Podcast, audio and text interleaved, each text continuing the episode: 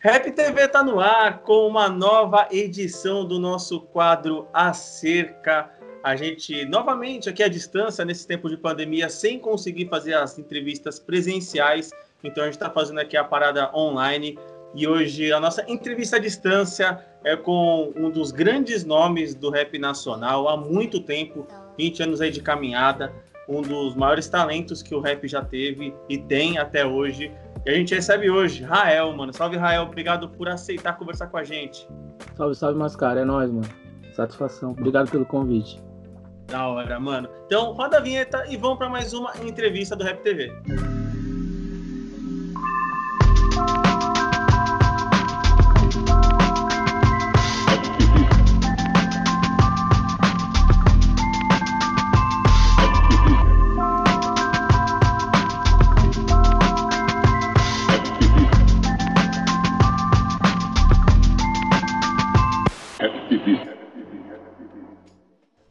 Queria começar essa entrevista falando um pouco sobre esse momento atual e sobre esse EP que você acaba de lançar. E eu vi que a sua ideia ali é proliferar é, energias boas, emanar é, um pouco de paz para a galera. Só que eu queria saber um pouco é, a partir do, do, seu lado, tá ligado? Tipo, a gente vive um momento muito tenso no país, né? É, em várias questões políticas e sociais. Como é que foi para você, tipo, separar isso um pouco uh, tipo, assim, mano, vou deixar isso aqui um pouco mais de lado para tentar levar coisas boas para a galera, porque querendo ou não, é um processo difícil até, né, pro lado pessoal, para levar pro artístico, né? Foi uma coisa que eu tava passando, uma coisa pessoal mesmo. Eu queria ouvir essas coisas e falar mais dessas coisas, porque assim, é, do tempo que eu tô, eu sempre venho falando de outras coisas também, mas eu vi que eu consigo me comunicar mais falando de amor e dessas coisas que também eu acho que é uma, uma maneira de, de resistência aos dias de hoje. Foi uma coisa muito espontânea também, sacou? De fazer isso agora. Porque eu me encontrei na pandemia e falei, puta, preciso fazer algo para suprir essa, essa falta de movimentação que eu vou deixar de fazer, porque, mano, muita estrada, muita coisa. E aí eu comecei a me conectar com as pessoas na internet mais por causa disso e, e surgiu Infusão. E eu fiquei pensando nisso também, o amor como forma de, de respiro, tá ligado? Não de solução, não vai resolver tudo, mas, porra, vamos baixar a guarda um pouquinho, ver o que, que tem que ser feito. E aí eu entrei nessa filosofia e falei, mano, preciso imprimir isso em música, sacou? E nesse EP você repaginou é, duas músicas principalmente do, do seu primeiro álbum oficial, né? Que é o Ainda Bem Que Eu Sei As Batidas do Meu Coração. Como foi para você revisitar o Rael de 2013, tá ligado? Querendo ou não, era um outro processo de criação, era um Rael diferente de sete anos atrás. Como é que foi você revisitar aquele momento, tá ligado?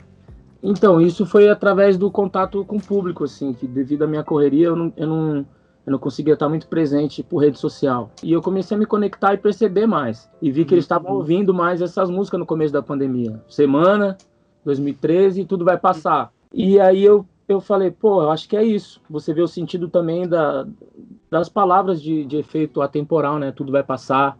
Semana, puta, já faz duas semanas que nós está nessa então acho que as pessoas começaram a sentir aquilo e se comunicar de mais com essas músicas. Então eu resolvi repaginar, assim, tá ligado? Tô ligado. É, e esse EP, né, ele dialoga com a sonoridade do Capim Cidreira, né? Principalmente no, um pouco na, na parada de se desconectar um pouco uh, do que da estética do rap, né? Tem, sempre teve presente na sua arte, mas agora desconectou um pouco mais e veio mais uh, com um linguajar mais popular, digamos assim, né? ter essa proximidade entre você e seu violão é um Rael um pouco mais intimista nesse processo de criação? De certa forma, sim. É uma coisa que, na verdade, foi ganhando notoriedade na minha carreira, assim. Muitas pessoas começaram a pedir, pô, mano, eu quero um violão, você tem que fazer um acústico, você tem que não sei o quê. E eu nunca, eu sempre fui adiando essas coisas, tá ligado? Uhum. E agora eu, eu acho que esse momento foi uma coisa intimista no sentido de ser poucos elementos, poucas coisas, tá ligado? eu nunca tinha feito na, nenhum trabalho com gravadora. Depois que eu entrei para gravadora e os caras me trouxeram uma informa informações que eu não tinha. Tipo assim, meu, a gente tem dificuldade de colocar suas músicas em playlists, porque eles não sabem o que, que é.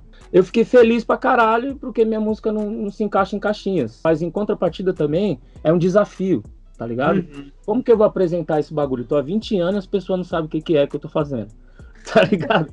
Aí eu falei, como que eu vou apresentar isso? E e aí eu me reconectei com essa história do violão e voz, que o violão e voz veio de uma dificuldade, na verdade. Eu queria ter um estúdio e fazer beat, pá, pum, mas não tinha. Mas lançou microfonicamente dizendo que esse CD que eu tô vendo na, na capinha. então, quando nós lançou, quando saiu o bagulho, eu não tinha som pra ouvir, mano. Tinha que ficar ouvindo no vizinho. Aí, tipo, o violão foi um bagulho fundamental que eu acho que norteou e deu essa cara que, tipo, sei lá, as plataformas de streaming não sabem o que, que é a minha música. E o Capim Cidreira Infusão é isso. Eu falei, mano, quem sabe as pessoas agora não vai entender mais a minha música, esse Afrofusion que eu falo, essa coisa do Fela Kuti, dessa nova geração do Burna Boy, tá ligado? Essa galera da Nigéria, que eu gosto, que o Rincon também fala bastante, uhum. do Pop Skepta também, que ele se relaciona com essa galera do, do Grime, mas também com o Whisky. Enfim, eu falei, brasileiro ama violão e voz. Brasileiro ama bagulho tipo a semana, que é um pouco Marília Mendonça, sofrência. Eu acho que, tipo, assim, a gente tem que se conectar com o nosso povo também, tá ligado? E saber dialogar com eles. Eu, eu pelo que eu percebi, tá sendo bem aceito, assim, as pessoas estão tão absorveu bastante. Eu acho que tá conseguindo cumprir o papel do momento, tá ligado? De, de, de calmar mesmo. Chazinho, chazinho, chazinho, caralho. Desacelera, ritmo do desacelera. E, Rael, você, se eu não me engano, o Capim Cidreira é um disco produzido por você, né?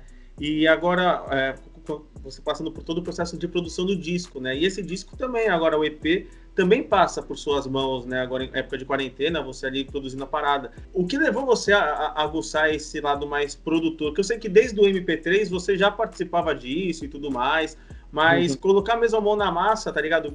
Principalmente quando você, com o status que você já tem na música, você poderia muito bem falar assim, ah, mano, faz outra pessoa aí, tá ligado? Tipo, Isso. só canto aqui já era. O que, o que te motivou, tá ligado? O que tem te motivado também a entrar nesse aspecto mais de produção? É que eu sempre acompanhei, mas eu não conseguia manusear, eu não tinha ferramenta, tipo, tecnologia, essa coisa. Eu sempre adorei, mas não tinha os brinquedinhos, né, mano? A diferença do Capim Cidreira pros outros que o Capim Cidreira traz um pouco, embora tenha esse nome orgânico, ele traz um pouco dessa coisa do eletrônico, que foi essa coisa que entrou da MPC. Tipo, mexendo lógica eu aprendi com o Apollo, do Pentágono. Ele que manuseava no Pentágono, ele que era o que pilotava a nave ali, nós só ficava, então, bucha, faz essa parada aqui, no Acid Pro, tá ligado? E aí entrou Kamal na história, que aí eu escolhi uma MPC, o Ganja falou assim, mano, Rael, o Coisas do Meio Imaginário, eu já levava as pré para ele, legal, tal, no Logic, assim, ele falou assim, mano, se você descolar MPC, eu acho que você já, já consegue dar, dar suas, suas seus rolês aí nesse, nessa coisa da produção. Aí eu comecei. E aí o Capim foi a minha primeira experiência com MPC, o Logic, entendendo tudo mais dessa linguagem. Mas teve também o Rafa Tudesco, que ele ficou morando aqui, mano. Nesse estúdio que eu tô, ele ficou dormindo aqui durante quatro meses. E a gente foi fazendo, assim, e, e foi legal. Legal. E, Rael, o Capim Cidreira, ele o universo dele ele faz parte muito da sua viagem para África, né? Porque é, você teve aquela viagem, né? Passando por Zimbábue, alguns outros países. E, e o MC ele falou numa entrevista que, tipo assim, a viagem para África mexeu muito com a cabeça dele, tá ligado? Porque foi um bagulho muito louco. Queria saber como foi para você e como essa viagem ela interferiu também uh, na hora de você enxergar a música, sabe? É, eu essa coisa de para África é aquela coisa de você voltar à sua ancestralidade, de saber de onde vem o que, o que está funcionando, como é que é esse lugar, tá ligado? Hum. Eu fui primeiro para África do Sul, mas África do Sul não é África. Bem, é uma muito cidade europeia na África do Sul, né? Sim. Tipo, eu digo no sentido de arquitetura, ainda tem muita coisa do, do apartheid, ainda existe um pouco, você vê a, a coisa da distribuição e tal. Aí eu falei, mano, eu preciso conhecer. Soeto é legal, onde nasceu o, o Mandela ali, mas não é aquela coisa. Quando eu fui para Angola, aí eu entendi mais. Que a gente gravou Flor de Aruanda lá e tal. E aí eu entendi qual é que era. Porra, mudou pra caramba a concepção, mas ao mesmo tempo você vê umas paradas que você fica meio caralho, como é que é assim, tipo, as igrejas, não sou ateu, não é questão nem disso, mas as igrejas evangélicas dominam lá. Evangélica, eu acho que pentecostal, tá ligado? As igrejas assim. Sim, então sim. é um povo preto, assim, mas você vê que ainda tem aquela ideia de colonizado, porque também a independência deles é, é de 2000, 2009, ou no, no final dos anos 90 para 2000, se não me engano, tá ligado? Então eles é, é um país que, que é novo de, no sentido de, de liberdade, assim. Então você vê que tem muita influência europeia. Você andando no meio da rua, assim, ó, tipo só preto de dois lados da avenida e um outdoor gigante com, da, da, da Record com um ator branco, tipo de Jesus, assim. Eu falei, mano, como que eles não tá vendo? Então, alguns lugares você vê isso. Agora, tipo, eu fui pra Namíbia, ou, Zimbábue, ou Tanzânia, você, aí já é outra parada mais africana mesmo. Que é a coisa que você vê da dança, dos caras. Em Luanda tem bastante a parada do Kuduro, do, do Afro House, Afro, Afro Trap. E, isso mexeu comigo pra caramba, assim, porque eu falei, é a primeira vez que esse tipo de música começou a invadir a América do Norte. Tipo, o Drake começou a fazer coisa com o Skid, o Burna Boy agora começou a fazer coisa com, com um monte de gente. Na Europa também tá rolando. Então, e, e um pouco para não ficar só no, na mesma parada, eu começo a viajar nisso. Então, a África me mudou nesse sentido também. E aí me trouxe pro lance da minha avó, né, mano? Que minha avó era benzedeira em casa. Ela morou um tempo na minha casa, mas quando ela morava na, na casa dela, que era casa de vó, grande tal, pá, tinha horta, tinha essas coisas. E aí sempre uma hora da tarde, assim, ela dava um chá pra nós, todo mundo ficava suavão. Depois, quando ela foi morar pra casa da minha mãe, ela benzia as pessoas, então eu fiquei com essa. Conheci esse universo das plantas mais também. Uhum. Era um bagulho abandonado, eu conhecia os bagulhos, eu comia, tipo, couve que era da horta o chá que era da horta e não sei o que, tanto que, que essa coisa da palavra, eu, eu chamei uma, eu, essa história começou na verdade, tipo assim, o Miranda ia produzir o disco, aí ele faleceu, tá ligado? Aí eu falei, puta, é eu vou ter que produzir então, porque ele deixou muitas mensagens para mim, tipo assim, é foda eu falar agora, depois o cara morreu, o cara fala assim, é, o Rael tá falando areia, mas não, é verdade, o Fiote tá de prova. Ele falava, porra, mano, o cara rima, o cara produz, o cara canta, o cara não sei o que, no mundo assim tem só cinco, pô ele tem que saber disso. Ele falou uns bagulho assim, pô. Mas ele também chegou a me falar uma vez isso no ensaio, que eu ia cantar com o Lina aqui na Casa Natura. Ele tinha essa coisa. E ele me encorajou bastante. Aí eu falei, mano, eu vou fazer o disco. Aí Horta, aí deu o nome do estúdio de Horta. Aí quando eu fui ver, eu já tava cuidando de uma horta que tem na frente do estúdio, tem uma, uma moretinha que é uma horta que nem dava bola. Aí comecei, pá, comecei a plantar uns bagulho, aí veio o nome. Lembrei do Capim Cidreira. E por isso tem a abelhinha, porque também comecei a ver abelha, tem tudo tipo uhum. essa coisa de estar tá se conectando com outras coisas. Então você vê que é, que é, é foda, né? Você vai pra África, descobre, entra mais em contato com a sua ancestralidade, lembra da sua avó, que já não tá aqui mais, mas você lembra de como ela te tratava e como que era o bagulho e te traz toda essa coisa que é do Brasil também, né? E, Rael, nesses 20 anos de carreira, eu noto assim que você foi. A sua sonoridade ao longo dos anos ela foi ficando um pouco mais leve, assim. E eu vejo assim que um, ponto é, disso, talvez, né, uh, foi acho que a tua paternidade, tá ligado? Eu queria entender como é que ela te influenciou nessa, nessa questão musical, se ela foi algum fio condutor, tá ligado, para você começar a mudar um pouco musicalmente. Cara, eu acho que quando todo mundo quando vira pai, é, no português, claro, acho que fica um pouco mais cuzão, porque quando a gente não é pai, a gente tem aquela visão um pouco mais egoísta, que é normal, de solteiro, de não ter que pensar em é você por você. Aí vira o instinto de selva mesmo, de puta, tem que ir selva buscar o bagulho, tem que organizar, tem que fazer virar. Mas não é só nesse sentido. Na verdade, eu comecei a ficar um pouco mais suave mesmo, porque, mano, de vida mesmo, eu paguei vários venenos, parça. Aí eu falei, mano, não quero mais falar dessa porra, vivi a vida inteira, tio, só veneno. Até uhum. esse disco aí, eu, eu tô vendo a sua tela aqui, né? Ó, até o Diversificando, tio. Até o Diversificando ali, ó. Nada. Em 2014, eu comecei o bagulho em. Mesmo profissional em 2000, né, tio? Então, tipo, uhum. tipo, 14 anos fazendo rap e o bagulho, tipo, você não conseguia viver do barato. É. E quebrada. E aí, se tipo, você cantava na Clash, viu os boys lá, os caras falavam, ah, é o seguinte, mano, quando eu, quando eu entro no meu Porsche, parça, quando eu não sei o que lá, a primeira música que eu coloco é qual é o. Mo... O cara falou a realidade dele, ele foi sincero. E, tipo, uhum. se conectava com o meu rap também de alguma maneira, eu vou fazer o quê? Tipo, não vai, né? E, e... Mas aí eu voltava pra quebrada, tio. E aí é só veneno, veneno pra caralho, vivia uns bagulho de, de pesado de desde infância, né? Sabe esses bagulho de quebrada? Tipo, você é muito novo, você já vê uns corpos na rua, é, amigo morre, morre na sua frente. E aí os caras da minha quebrada mesmo, os caras que pilotavam na época, que eram os bravos, que eram os caras do crime, os caras falavam assim, ah, mano, vocês ficam falando de, de, muito problema, mano. Eu já vivo muito problema. Eu, eu quero ouvir uns bagulho pra tentar ver outras coisas, tio. Tá ligado? Aí eu acho que teve esse momento que, que eu comecei a pensar, falei, olha, e paralelo a isso, o, a gente levou uma vez, um, eu achei o endereço da casa do KLJ através da mãe dele que frequentava uma igreja. Olha a fita. A mãe dele frequentava uma igreja na Zona Norte que o mano que cantava com nós, a avó da mina dele conhecia ela e sabia mais ou menos onde era, e a gente foi lá e levou uma demo pro LJ. Eles chegando no Passat Pointer vermelho, assim, entrando na casa dele, eu cheguei lá, então troquei uma ideia, ele tratou mó bem. E aí eu mostrei o disco para ele ouvir, uma demo. E aí ele falou assim, meu, essas músicas que você tá falando aqui, de reclama rápido com foguete, não sei o que, esses bagulho não curti não, mano. Mas essas. Aí tinha uma música que era tipo um love song, assim, a música de amor, a música. Ele falou, mas essa pegada aqui é bem louca, tio. Essa aqui é da hora. E aí foi um divisor de água para mim também. Então foi a junção de não querer ficar falando mais de bagulho de. Porque também chegou uma época que é o seguinte, você ficar falando muito dessas paradas, você começava a se enrolar pela língua agora, entendeu? Porque depois que chegou o partido, depois isso daí também muda todas as ideias, não é assim.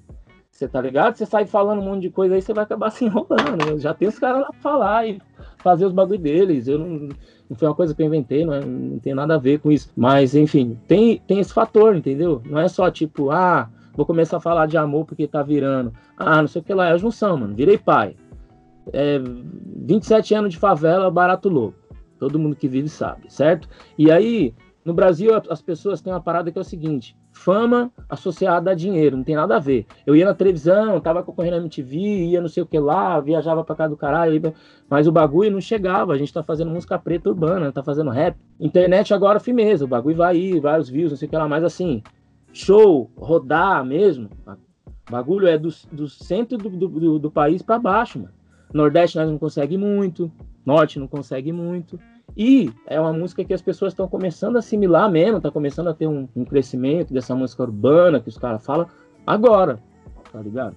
Tinha umas épocas de, violão e voz, a época antes do MP3 ali, mano, tava a fase de ouro, assim, pra mim de fazer música. Olhava pra um lado, caralho, uma música, dava um peido, pá, saía outra. Tipo, sei lá, fazia Kizumba, Leão de Judá, não sei o que lá, no mesmo dia, assim, no quarto, o dia inteiro. Tanto... Só que aí depois você vê que você vai ficando mais velho também, você fala, caramba, já falei isso, isso daqui também já falei, isso daqui também já, isso daqui também já. Uhum. E hoje em dia tá um fala-fala do caramba, tio. De vários bagulhos dessas ideias, tá ligado? Dar umas ideias na música é legal? Pra caralho. Tem gente que já faz com maestria pra caralho isso, estão fazendo.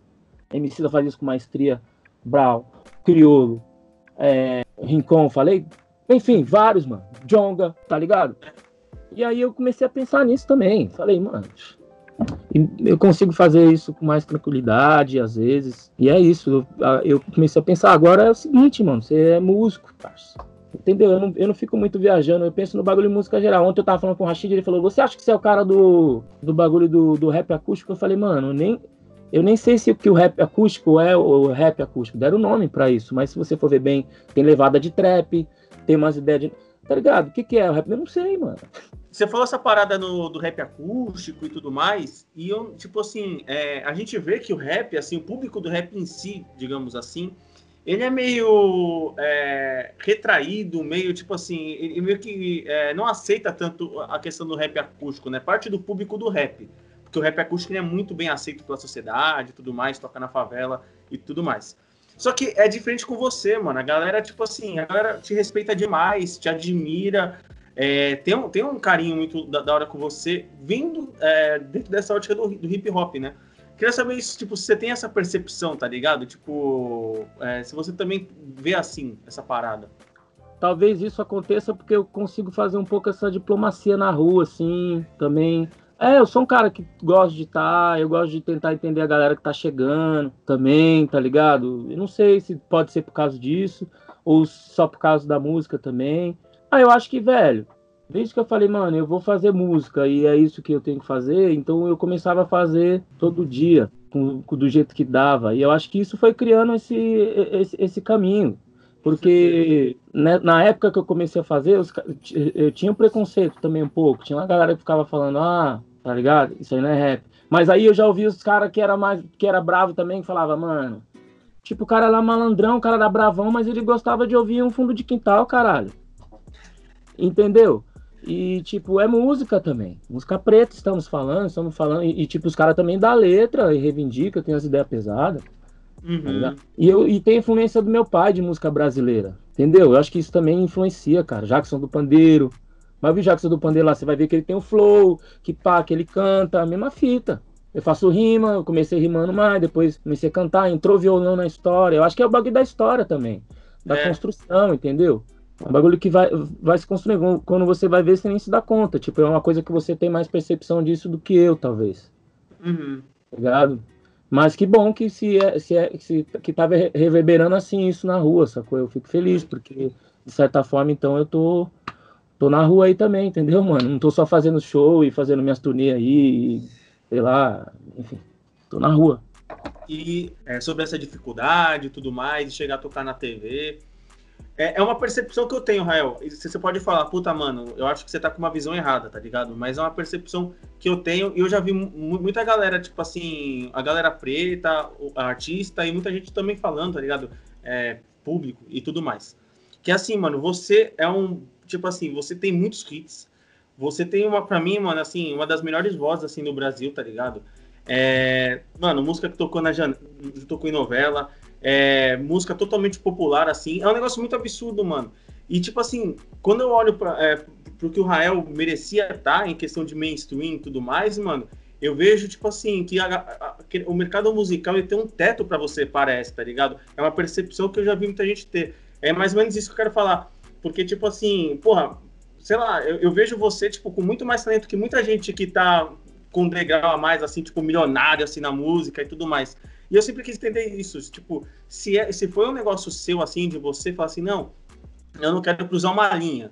Ou é, ou é também a questão do mercado, é, ter, ter, querendo ou não, um pouco de racismo contigo.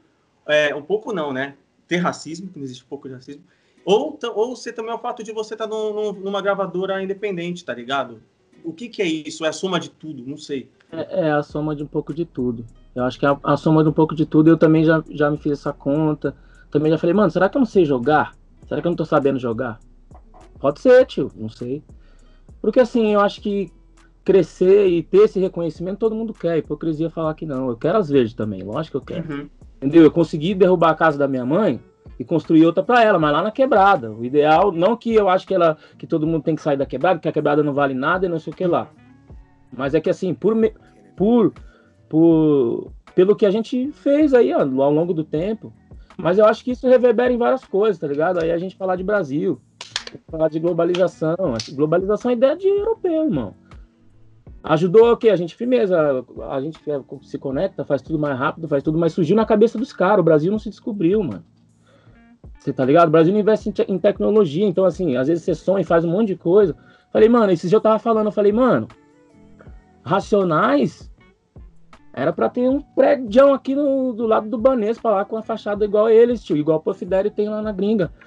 Uhum. E fez muito mais do que Puff Daddy no sentido, tipo, mano, quantas gerações racionais não resgatou, tio? Eu tô aqui falando com você de rap e tenho toda essa discografia, não sei o que lá, porque eu ouvi um bagulho que tocou meu coração e, e foi um resgate de identidade. Eu consegui passar por várias barreiras, só que eu não consegui passar por essa daí ainda. Essa de ter o reconhecimento e de ter esse dinheiro. Eu penso isso, eu falei, mano, esse dia eu pensei, falei, porque chega uma hora que você fala, estamos em pauta, mas não estamos em alta, hein, mano. fica viajando. Tá ligado? Isso, isso com certeza é uma coisa que eu já falei. Já falei com outros artistas brancos também, Pai Pum. Eu tenho essa ideia aberta com eles e falo. E muitos até concordam, falam, é, mano, realmente. Tipo, porra, já, ó, já tocou na rádio, já, já foi na novela, já foi aquela coisa que eu nem acreditava também que ia fazer. É, eu acho que é um pouco disso, um pouco do, da história do país em relação à arte também, de não valorizar. Sei lá. Eu não sei também, mano. Às vezes eu fico me perguntando direto. É Mas é, é, com certeza tem esse lance da cor, tá ligado? Tem o lance, um pouco também de algumas pessoas não entender o que faz, sacou? É, e diversas outra, outras coisas também. Acho que. E tem um lance que, tipo assim, às vezes também contratos, mano. Às vezes, se você faz um contrato, você pode fazer até um contrato com dinheirão, pai, pum. A gravadora vai lá e joga um bolão na sua mão lá, mas você vai ter que pagar tudo aquilo. E é tipo cinco discos, sei lá. E eu odeio trabalhar sob pressão, mano. Então talvez eu possa, pode ser um pouco disso também, tá ligado? Mas eu acho que não sei. Tô aí ainda, né? Não parei. É. tô jogando, pá, marcando os gols, tô na rua, tô fazendo o certo, então vamos ver, ainda não, não acabou. Mas sim, mano, eu já me perguntei várias vezes sobre isso. Rael, agradeço demais essa troca de ideia, mano. novamente, tipo assim, uma honra ter você aqui no canal. Há muito tempo a gente tenta, tipo, fazer alguma coisa contigo tal, só que nunca tinha batido as agendas tal. E agora rolou, mano, então agradeço. Como sabe, mano, nós, nós aqui do canal é fã de você. É, enfim, já, tipo, você fez muita parte da minha formação como ouvinte de rap. E tendo aqui no, com nós, aqui, trocando nessa ideia e revivendo até agora o passado aí, que nem ele tá falando agora, é muito da hora, mano. Então, agradeço demais e deixa o espaço aberto para você dar um salve aí pra galera, o que você quiser, sua mensagem.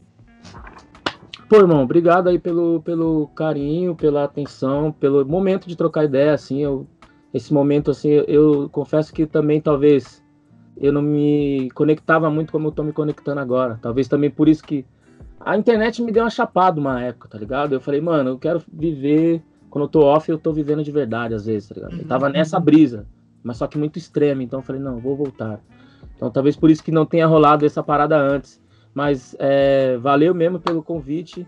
Da hora. Eu acho que, que é isso, cara. Fico feliz que agora temos veículo para falar disso também. Com pessoas que você contou várias histórias, você vivenciou, você sabe, você tava lá, entendeu? Isso é muito legal, mano. Muito bacana. Parabéns aí pelo Rap TV. Aprendi as paradas sobre o Grime lá, e esses dias eu passei e vi aí no programa aí. Eu acho bacana. E, e é isso, vamos que vamos, né? Nesse momento aí, um dia de cada vez, né, parça? E seguimos na luta, fazendo música. Sim. Sempre. E, e é isso. Obrigado aí. Capim Cidreira Infusão neles. E aí.